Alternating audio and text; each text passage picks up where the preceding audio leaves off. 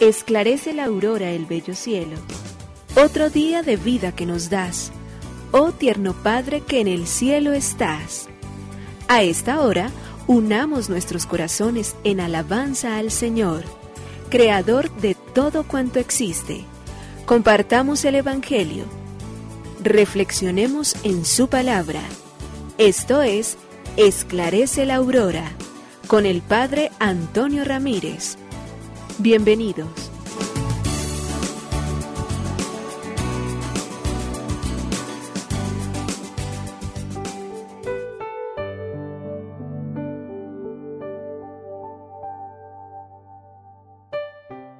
Bueno, muy buenos días. Hoy es jueves 2 de junio del año 2022. Iniciar un nuevo día, tener delante de nosotros 24 horas para realizar tantas, tan bellas y tan oportunas y necesarias obras que tenemos para poder realizar. El tiempo es una bendición que Dios nos da. El tiempo es una gracia con la cual Dios quiere bendecir nuestras vidas, nuestras historias, nuestros caminos, para que en ellas podamos alcanzar tantos y tan buenos objetivos. Todos nos hemos levantado con miles de proyectos en este día. Nos hemos despertado ansiando que llegaran seguramente muchas muy urgentes y quizás muy necesarias buenas noticias que, estamos esperando desde hace tiempo, para lo cual queremos invocar de manera especial a San Miguel Arcángel, que Él nos ayude a alcanzar los sueños, que Él nos ayude a alcanzar esas gracias de las cuales estamos buscando siempre, para que nuestra vida, con la compañía de los santos en las buenas noticias, San Gabriel, el portador de las mejores y más maravillosas noticias, San Miguel defensor de los peligros del camino de las acechanzas del mal, San Rafael con su salud y con su gracia, hoy nos acompañan, nos sostienen, y para ello nos disponemos a decirles que ellos sean nuestros compañeros de viaje. ¿Quién como Dios dirían ellos? Ninguno como Dios. Y por ello entonces todo puesto en sus manos poderosas y benditas. Por ello nuestro deseo intenso en este día que cumplamos su santa y divina voluntad, que no sean nuestros caprichos, ni nuestra forma de ver, ni nuestros antojos, ni nuestras formas egoístas muchas veces de llenarnos de lo que nosotros deseamos, sino de Dios total y plenamente, porque Él da sentido a nuestra vida, porque Él hace caminar en el tiempo todo cuanto nosotros somos y deseamos, porque Él da consistencia a nuestros propios pensamientos, porque Él nos ayuda en cada momento y en cada parte de nuestra historia. Le queremos dar gracias al Señor entonces por este don maravilloso del tiempo. Le queremos dar gracias a Dios porque nos permite iniciar una nueva jornada, encontrar personas nuevas en nuestro camino. Hoy, con toda certeza, vamos a encontrar personas nuevas que harán un trayecto con nosotros, que las sepamos tratar bien, que las sepamos ayudar, acompañar, pero que a la vez nos sintamos también nosotros lo suficientemente comprendidos, acompañados y sostenidos. Por ello al Señor le decimos gracias, Creador del universo. Nos unimos a la Iglesia Universal que ora. Esclarece la aurora el bello cielo, otro día de vida que nos das. Gracias a Dios, Creador del universo. Oh tierno Padre que en el cielo estás. Nuestras voces unimos al concierto que el universo eleva ya en tu honor.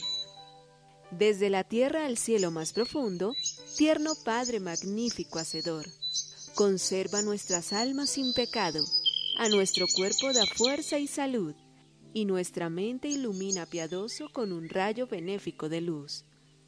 Por nuestra amada patria suplicamos, por la iglesia elevamos oración, por nuestros amados padres y familia, siempre dichosos los hagas tú, Señor. En tu santo nombre, comenzamos este día de vida que nos das. Haz que lo acabemos santamente, oh Padre nuestro que en el cielo estás.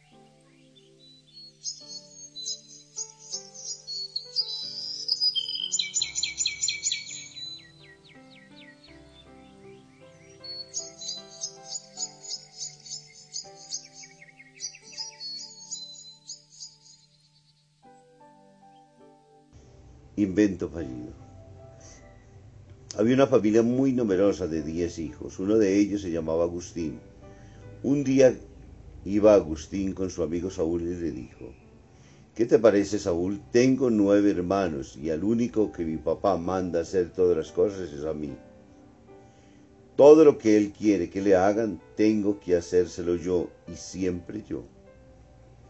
Entonces Saúl le dice, cuando tu papá te llame, Dile que Agustín no está, así que tiene que mandar a otro de tus hermanos. Más tarde llega a su casa y el padre empieza a llamarlo.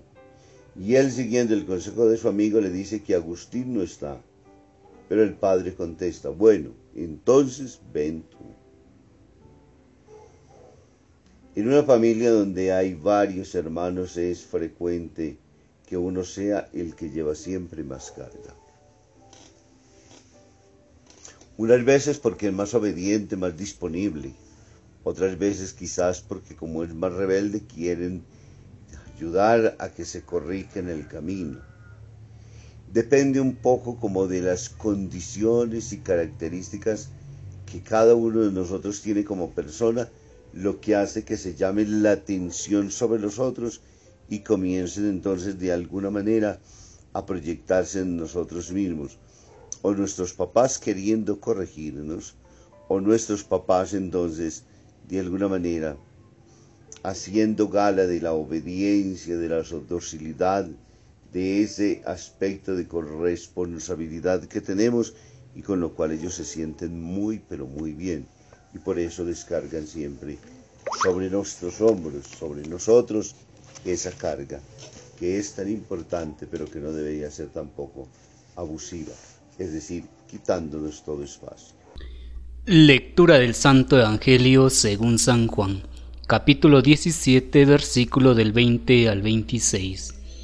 En aquel tiempo Jesús levantando los ojos al cielo y dijo, Padre, no solo te pido por mis discípulos, sino también por los que van a creer en mí, por la palabra de ellos, para que todos sean uno como tu Padre en mí y yo en ti somos uno a fin de que sean uno en nosotros y el mundo crea que tú me has enviado. Yo les he dado la gloria que tú me diste, para que sean uno como nosotros somos uno, yo en ellos y tú en mí, para que su unidad sea perfecta, y así el mundo conozca que tú me has enviado, y que los amas como me amas a mí.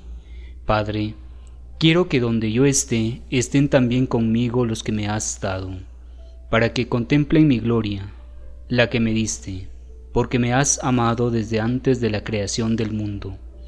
Padre justo, el mundo no te ha conocido, pero yo sí te conozco, y estos han conocido que tú me enviaste. Yo les he dado a conocer tu nombre, y se lo seguiré dando a conocer, para que el amor con que me amas esté en ellos y yo también en ellos. Palabra del Señor. Gloria a ti, Señor Jesús. El Evangelio de Juan, el capítulo 17, versículos del 20 al 26. Jesús está todavía en la oración sacerdotal y por ello hoy entonces una vez más nos dice ese principio de unidad tan necesario, ese principio de unidad que ayudaría a que el mundo fuera totalmente diferente.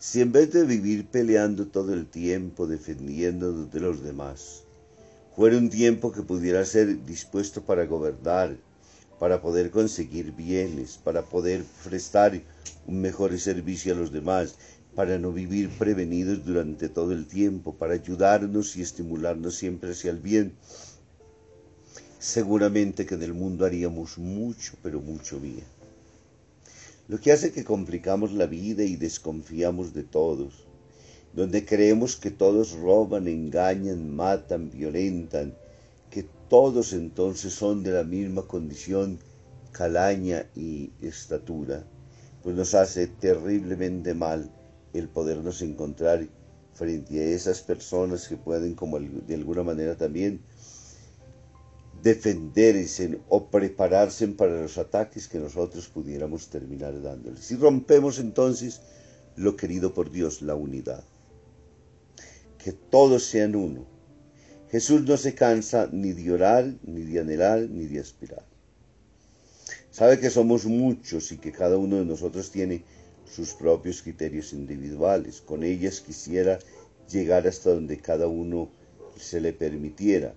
Pero él, para él, la primera y la más auténtica de las razones está es en, siendo obediente a él, poder entonces de alguna manera romper con esos paradigmas terribles y difíciles de la división, de la, enemistad, de la envidia que se transforma en maldad frente a los otros, en actitudes violentas, aunque no lo podamos hacer corporalmente, lo hacemos o con las cosas o en las situaciones donde quiera que nos vayamos encontrando para hacer sentir mal a los demás. Jesús muchas veces deseó, imploró siempre que además de ello pudiéramos realmente entonces formar la comunidad de los creyentes, de la cual los discípulos de la primera época en el Evangelio nos muestran entonces cómo se amaban tanto que lo que hacían era convertirse en un atractivo para los otros. Porque esa gente vive tan bien, porque esa gente se ama, porque esa gente se respeta durante todo el tiempo. que hay en ellos que no podamos tener nosotros? Podrían haberse preguntado. Pues la respuesta es, lo que hay en ellos es la presencia amorosa de un Padre que se inmoló en la cruz y se entregó por nosotros para que nosotros fuéramos libres del pecado y del mal, para que fuéramos capaces de vencer a fuerza de bien todo el mal que existe, persiste e intenta de muchas maneras también a nosotros robarnos y llevarnos, dejándonos entonces totalmente sometidos a las fuerzas solamente de los impulsos químicos a través de nuestras propias emociones. Esa gracia tiene que permitirnos a nosotros poder valorar y poder entender que el reino de Dios es justicia, es unidad, es verdad, es sabiduría, es amor como Él mismo nos lo está a nosotros colocando. Es un esfuerzo todos los días por ser un solo rebaño, un solo pastor. Es comprender lo que bien las comunidades cristianas entendieron un solo cuerpo, un solo espíritu, como una sola es la meta de la esperanza, de la vocación a la que habéis sido llamado. Un solo Señor, una sola fe, un solo bautismo, un solo Dios, Padre de todos. Que podamos corresponder nosotros a esta vocación de la unidad que Jesús mismo, desde el Evangelio, implora y pide para todos y cada uno de nosotros implora y pide para que nosotros vivamos en la gracia de lo que Dios tiene y lo regala si nosotros lo pedimos abundantemente a través de la gracia de su propio Espíritu, el cual se ha querido, se ha hecho y seguirá siendo para nosotros el principal don de la unidad, el principal don de la paz que nos regala y nos pone para que nosotros vivamos, descubramos, valoremos y sirvamos siempre. Por ello, concluyamos hoy nuestra oración con la solicitud para que nos envíe su Espíritu. Envía, Señor, y tu Espíritu que renueve nuestros corazones.